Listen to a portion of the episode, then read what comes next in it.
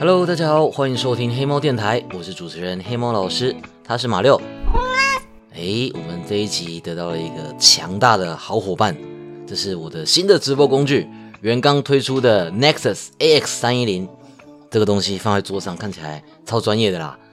它就像那个 DJ 的控制台，就是有很多的那个旋钮，然后它还有一个荧幕，荧幕可以自己设自己的桌布。我就把童声会会长童声可可放上去。而且它可以设很多快捷键，像比如说，假设，我们有一个情境嘛，哎呀，抽牌都抽不到，有没有那个暴死的画面都出来了？你的快捷键可以设各式各样的音乐啊、音效啊，像比如说，假设我在开台的时候，哎呀，遇到 bug，这很多可以玩呢，而且。它可以跟那个 YouTube 还有 Twitch 联动，然后就可以直接显示聊天室，就好像有双荧幕一样。而且它也可以跟 OBS 联动，所以之后就是你只要设定好场景跟来源，它就可以切来切去，什么玩法都有。然后它还可以接 XLR 的麦克风，我很多想要玩的麦克风几乎都是 XLR。不过它也有附一支啦，它附一支 AM 三三零黑胶动圈麦克风，就是我现在用的这一支。大家听到现在有没有发现声音跟本来的不一样？这一支是专门拿来录人声的麦克风，所以我们这一集就可以当做是一集开箱，大家听看看它的表现怎么样。嗯，那不管是刚刚说的直播控制器 Nexus，还是这一支麦克风 AM 三三零，大家都可以点资讯栏的传送门连过去看更多的资讯。我之后应该也会拍一支开箱的影片，哎，到时候再贴到 FB 跟 YouTube。那我们今天是哇，魁为一个月以来的 podcast，这一个月发生的实在是太多事了，真的太多事了。哎，其实本来这一个月是有很多要录音的计划，对啊，跟很多哎不同的网红们已经约好要出来录 podcast，结果就因为疫情的关系嘛，所以就全部都取消了。不然这个时候群聚总是不太好。以前的网红要是出去的时候，不管是去运动啊，还是去什么景点啊、吃东西啊，都要拍照。哎，现在网红都不敢拍照了，生怕被抓出来。哦吼，你群聚哦，没有戴口罩，防疫破口。那我们这一集就来聊聊这一个月发生什么事吧。哇，这一个月真的发生太多事了，不管是我还是台湾。就我之前就想说，一天到晚都在家看着电脑荧幕。眼睛好痛哦，因为我干眼症嘛。我想说这样不是办法，不如就回学校，哎，看看学生，看看黑板，看眼睛会不会好一点。结果没想到一回学校才教一个月，哎，疫情就爆发了，还是必须回来看一幕，远距教学，跟我本来在做的事情其实没什么两样，差别只是差在有下课没下课而已，差别只是差在是钱是厂商给跟就是国家给。那我就想说，我回学校的目的就没了啊！哎呀，没办法让眼睛休息的话，那那我也没必要特别留在学校当老师，所以这一个学期就没有续约了。而且回去教国中，我就觉得我应该还是比较喜欢教高中或高职吧，尤其是就是程度比较中间或比较后面的，因为我觉得这样子比较亲切感啊。我以前也不是什么很乖的学生，就是要有一点有一点叛逆，有一点不爱念书，跟我的那个电波比较对。这样我上课起来快乐，学生也比较喜欢听。可是现在的国中都是因为常态编班，所以每一个班级就是那种最弱的跟最强的那个 range 差太大了，就是你很难就是找到一个平衡点，不管是你上课的教学内容，还是就是你上课的。还是你上课的梗都很难，就是找到一个交集点。对啊，我就想说，嗯，反正这个工作也没有那么稳定的，而且好远哦。我每天要从南港坐车到泸州，每天都要大概花快五十分钟的时间通勤。哎，不对，不是五十分钟，来回加起来要快两个小时的时间。我就觉得好痛苦哦，尤其是要是之后啦，就算复学了。哎，因为我红斑性狼疮，所以我不能打 A Z 疫苗。哎，所以我也不敢就是去做捷运。我现在大概两三天才出门一次，而且都是挑那种十一、十二点夜深人静的时候才偷偷出门去超商领个货，哎，买一点东西。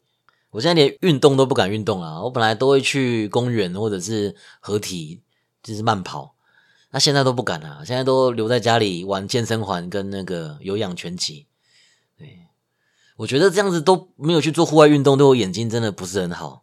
最近眼睛也是都干干的，可是没办法啦。对啊，就是疫情嘛，为了要抗疫，多多少少都要付出一点代价。哎呦台湾的情况已经好很多了啦。对啊，有时候打开新闻就看两方人士这边吵来吵去，都觉得哎，好痛苦。因为我都有在上推特，所以这一年来我是一直都有在关注国外，尤其是日本跟美国到底发生什么情况。台湾的媒体很喜欢，就是把这个疫情报的好像世界末日一样。诶，台湾的媒体会故意就是制造恐慌，像前几天前几天媒体我打开那个 Line。他就有网络新闻嘛，他就说什么虎林街爆发三十人感染，我吓了一大跳。虎林街离我这边很近诶，然后我就很紧张嘛，赶快点进去看，结果那三十人是这一个月以来三十个人，那这一个月台湾有一万五千人受到感染，所以其实三十天三十个人也还好而已，没有到需要恐慌的程度。可是他就故意要报的，就是很像一天就三十个人。然后你就很害怕，哎，然后你就会想要点击，然后他们就会赚到钱，我觉得这很恶劣啊，我觉得这很恶劣，尤其是有一些就是 有一些就是因为政治的关系，他们想要攻击政敌、打击政敌，那有一些可能是支持柯文哲的，有些可能是支持中央的，里面就会互相制造一些耸动的标题，或者是甚至是假新闻，然后互相陷害对方，我就真的是很受不了这些事情，真的是很受不了。他有时候也会想说，很想要好好的针对这些事情，然后打一篇长篇大论，希望能让大家诶不要这么瞎，大家要有独立思考的能力。可是后来看一些其他网红，就是你在这种情况啊，你如果没有把你的立场踩死，诶就是你你就是这一派的人，我今天就是要帮中央讲话，我今天就是要帮柯文哲讲话，你没有把那个立场踩死的话，就是变成所有阵营都会一起攻击你。我想一想啊，算了啦，我现在已经转型成疗愈系的专业了，何苦淌这个浑水呢？对不对？其实现在在讲这个，很多人都只是想要找一个人来怪啊，因为遇到这种事情，人类的那个力量是很渺小的。现在全球几亿人被感染，几乎没有国家可以挡住这一波的疫情啊，大家都很惨啊。就算是到了今天，附近的国家也是每天五六千人确诊。美国佛罗里达一天就八千九千人确诊，啊，台湾这样子真的已经算是很不错的了。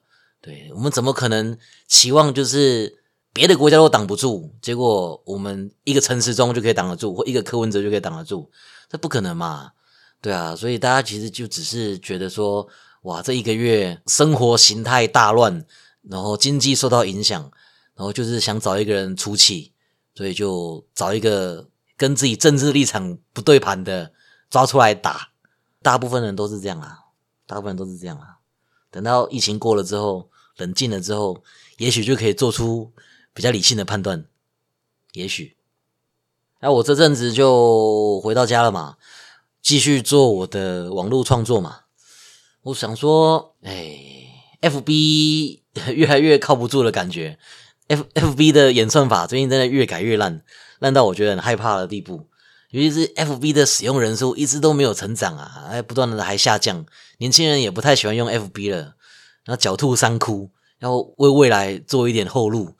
我就想说，第一个就是 YouTube 嘛，YouTube 认真做，然后直播认真直播，而且要把直播转去 YouTube 了。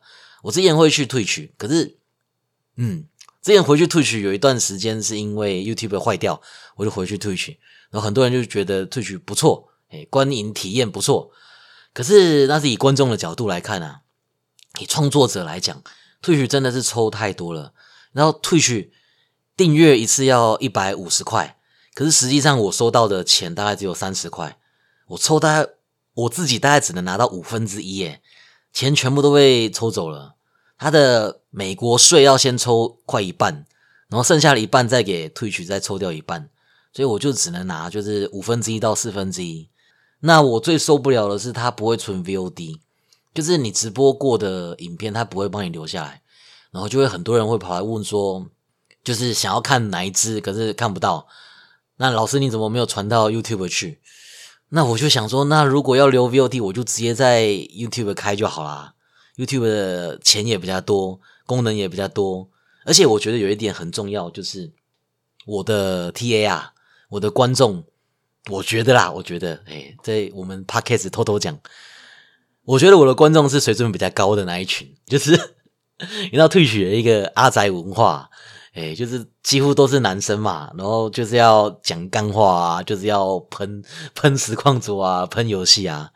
我觉得我的实况，因为我一开始就在 FB 开，FB 因为实名制的关系，所以 FB 它的聊天室是相对友善的。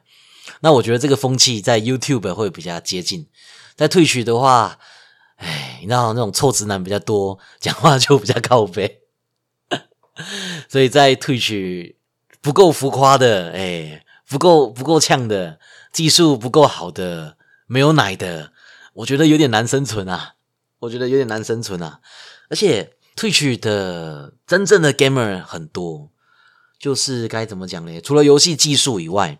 对游戏的那个态度也很重要。像我这种就是去玩开心的，而且我没有办法，就是像其他实况组一样首发玩到破关。有的实况组游戏一出来，就是玩到破关为止不睡觉，一开就是开三十个小时、四十个小时。我办不到啊，我办不到啊！我现在开两个小时我就快不行了。对啊，所以经过了这一个月的考虑，我想说之后还是回到 YouTube。然后有计划的开，有计划的开，不要像以前那样随性的开。Podcast 也一样啊。我想说，就是今后的黑猫电台要何去何从呢？我也是做了非常详细的计划。不过我本来就想说，差不多这个月就可以结束我们黑猫电台的第一季。我们第一季预计是把我们的星座故事讲完就可以结束了，就可以 ending 了。那我们还缺母羊座、金牛座。巨蟹座、狮子座跟双子座，那等到第二季的时候呢，我想说做一点改变试看看，因为我现在黑猫电台主要的 TA 还是就是有一点讲给 FB 的粉丝，就是好像都没有开拓出新的观众。我想说，应该要从现在这种就是好像是我跟你们就是多一个互动的空间。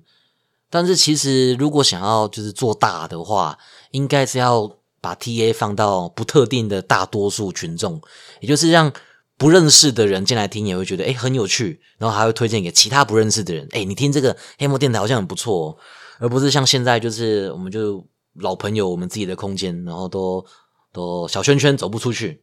嗯，然后第二季要做一点改变试看看。那第二季的主题也就是。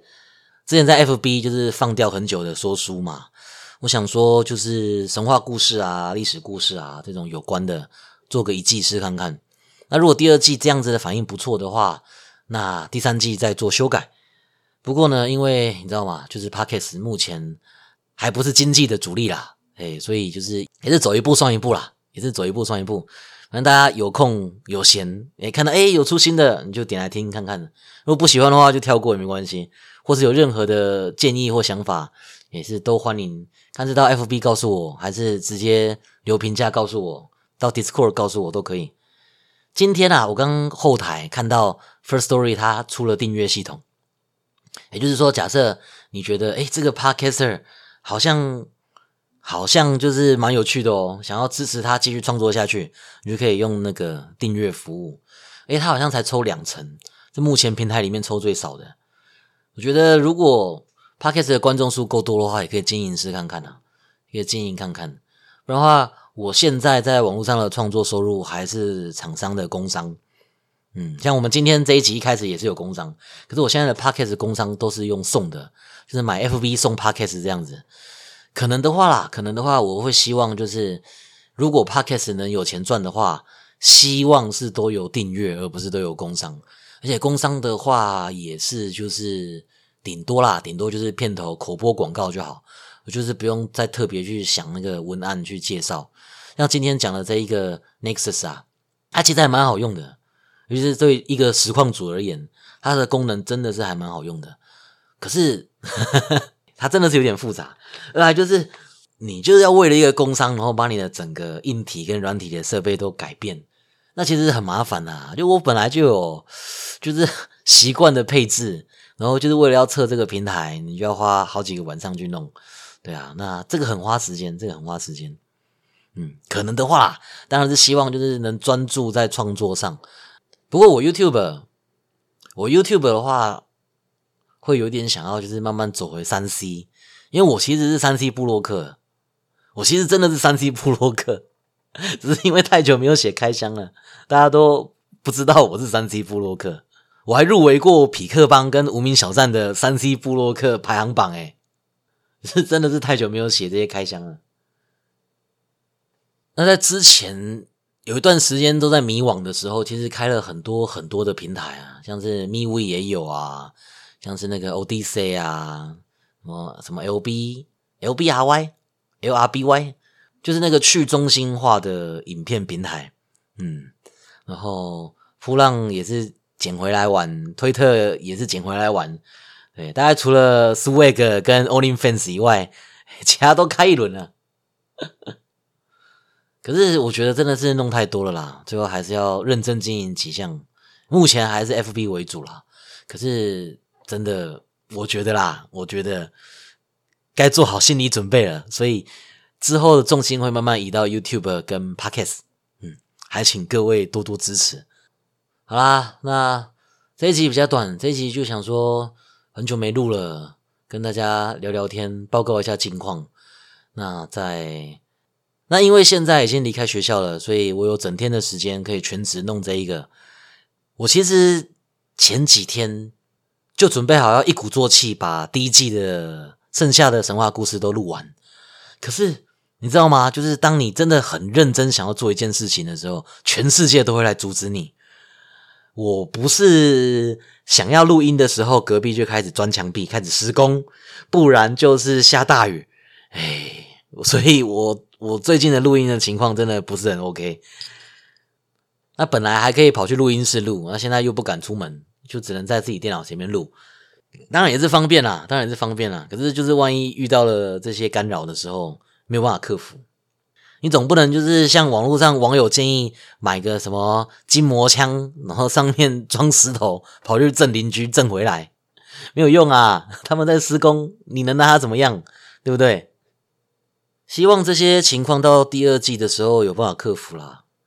假设啦，假设那个时候要是三级解封了，我应该会先做好准备，然后一口气就去录音室多录好几集，一来音质比较好，二来也比较不会被人家打断或干扰，然后也比较不会像现在这样子，就是每一集的时间长度都不一样。我一开始是想说每一集大概。二十分钟左右，然后后来越录越长，尤其是出去访谈的时候，你跟别人一起录节目，我觉得二十分钟真的是太短了。哎，常常一不小心就是聊到一个小时，然后时间到了，工作人员跑进来赶人，才发现哎，时间到了。等到之后第二季的话，我想说把时间看能不能弄到三十分到四十分。嗯，如果大家有。喜欢的那个时间长度的话，那也请务必留言让我知道，我再做一个看能不能尽量让大家满意的调整。好啦，那我们今天就录到这边啦。最后一样，祝大家平安健康，事事顺心。我是黑猫老师，我们下次见，拜拜。